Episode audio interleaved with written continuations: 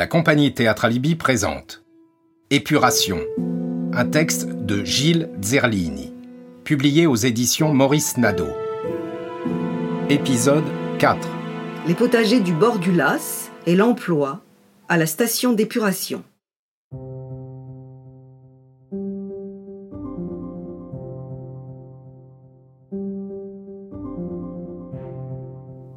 Le Las est un cours d'eau qui passe à l'ouest de Toulon, pas très loin de Rodéiac.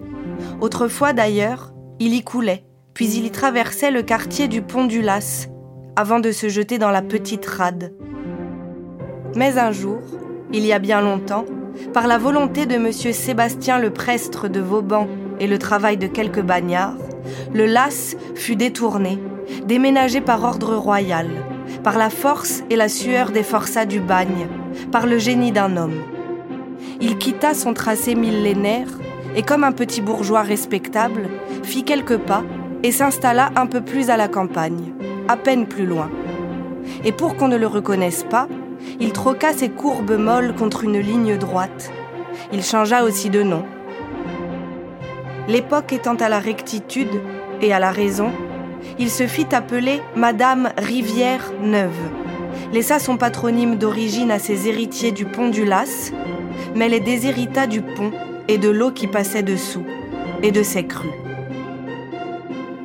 Dans les années 70, on bétonna tout ça, on recouvrit les berges, les ponts et les passerelles d'une large route à quatre voies. Des jardins se succédaient sur les berges de ce fleuve. Le mot rivière m'est indicible. La rivière, c'est le bord, le rebord, la rive, pas le cours d'eau qui fond puis qui embrasse la mer, fût-il large de quelques décimètres. Il faudrait, en français, ajouter les mots qui manquent, ceux de chez moi. Il faudrait fleuverait pour cru et fleuvet pour petit fleuve. Et tout ce vocabulaire précis pour la terre et les bêtes, de cette langue devenue inutile pour ce monde-ci. Inutile, comme mon peuple. Chez nous, tout est fleuve avec quelques nuances selon leur taille. Est-ce de vivre sur une île qui nous fait nommer ainsi ce qu'ils appellent ailleurs ruisseaux, montagne les collines et ville de bien modestes bourgs Est-ce ce territoire engoncé qui nous fait pressentir chaque vallée comme un pays et notre isola comme un continent Souvent les gens ont du mal avec la dimension des choses. Par exemple, ils ne peuvent concevoir qu'une cathédrale ait la taille d'une chapelle comme celle de San Fiorenzo. C'est la fonction qui crée la dénomination, non pas la taille ou le volume qui donne la valeur. Mais revenons sur la berge. Tout le long du Las, donc, s'étageaient des jardins. Les gens du quartier en avaient fait des potagers plus ou moins suspendus, plus ou moins légaux, plus ou moins larges ou étendus.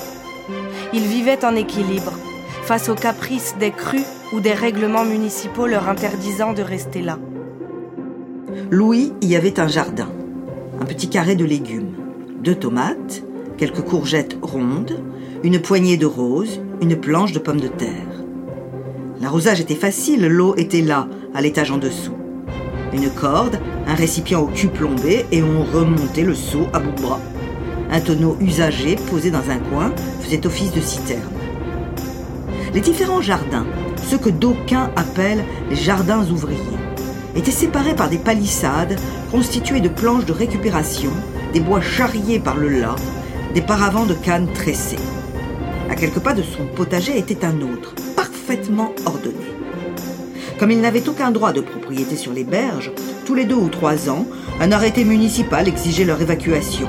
Mais les liens obscurs entre la démocratie communale et la clientèle dont elle dépendait toléraient cet état de.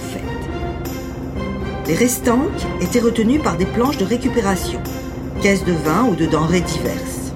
Ainsi, on pouvait y lire, quelquefois à l'envers, Matei Cap Corse, Cusenier et autre vermouth.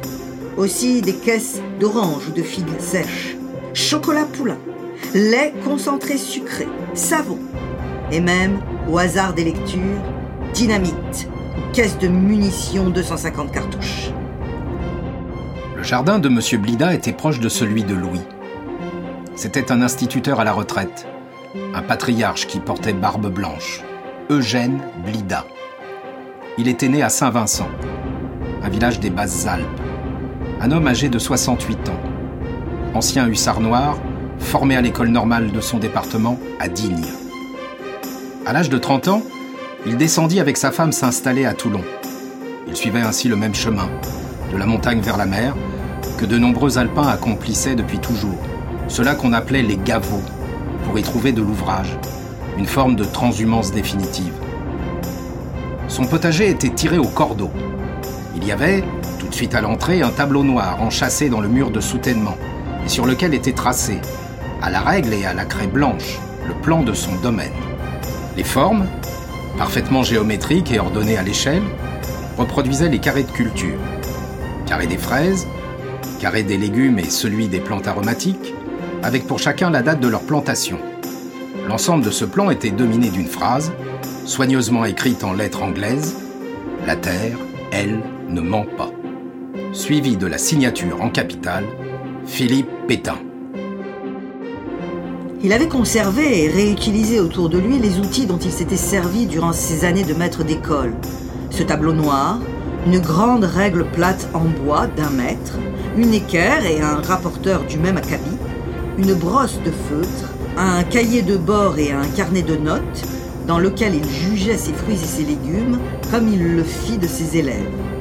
Il y inscrivait aussi les devoirs à faire. Ainsi, pour les aubergines, il écrivait Devoir à rendre à partir du 3 août 1944 doit être impérativement rendu à la date susdite. Et il attribuait à la plante une note, selon qu'elle s'y conformait ou pas.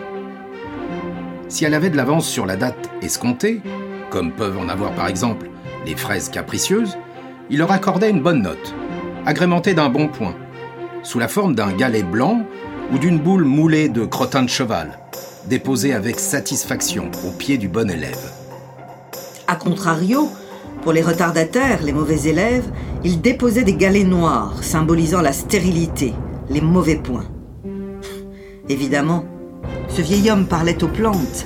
Il les admonestait, fouettant l'air de sa règle de bois au rythme de ses invectives. Mademoiselle Tomate, vous n'avez rien fait cette semaine, malgré le beau temps et les fleurs jaunes dont vous vous êtes paré. Aussi, je vous réprimande en déposant ce mauvais point. J'espère que votre attitude s'améliorera dans les prochains jours. Le maréchal vous regarde. Il faut lui rendre hommage. Parfois, emporté par sa fougue et son entrain, il se laissait aller à chanter à mezza voce et au garde à vous devant ses rangées quelques phrases de l'hymne du régime de Vichy. Un maréchal, nous voilà, des plus martiaux. Ses monologues devant les végétaux et ses refrains bancals étaient connus de tous, et souvent, les enfants du quartier guettaient son arrivée et se cachaient en contrebas du terrain pour se fendre de rire. Parfois même, il gâchait la parfaite ordonnance de son tableau noir, en le barrant horizontalement d'un trait de craie, d'un gigantesque vide bandé et bien couillu, et rajoutant La terre ment, des fois,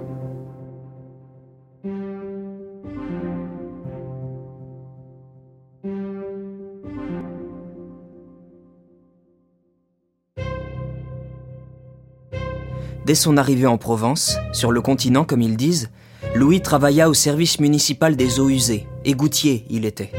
Il gérait les grands bassins de décantation, si à l'époque derrière le cimetière de la Goubran. Un cours d'eau était proche et il permettait de dégazer le trop-plein de marée fécale en cas de débordement.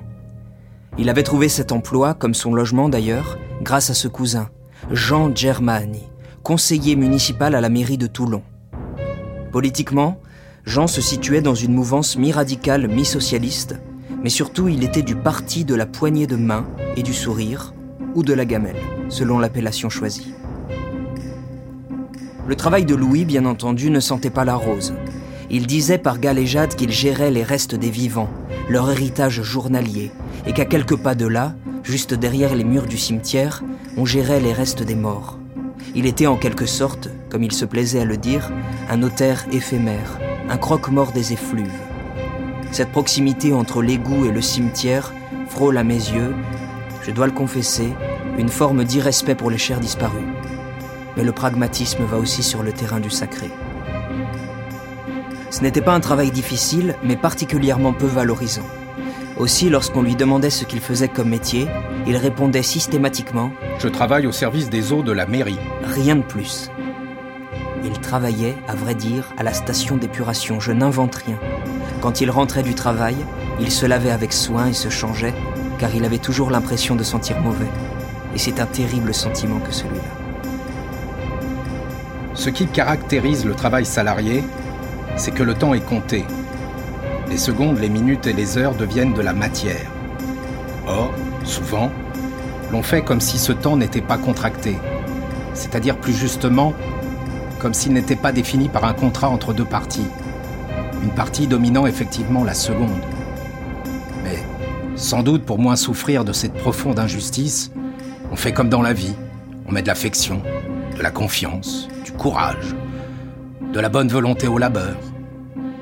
N'oubliez pas ceci, camarades perdus dans le libéralisme triomphant. Le travail salarié, c'est tout simplement du temps contre de l'argent et rien d'autre. Il n'est pas indispensable d'y ajouter un supplément d'âme, de l'engouement, de la foi.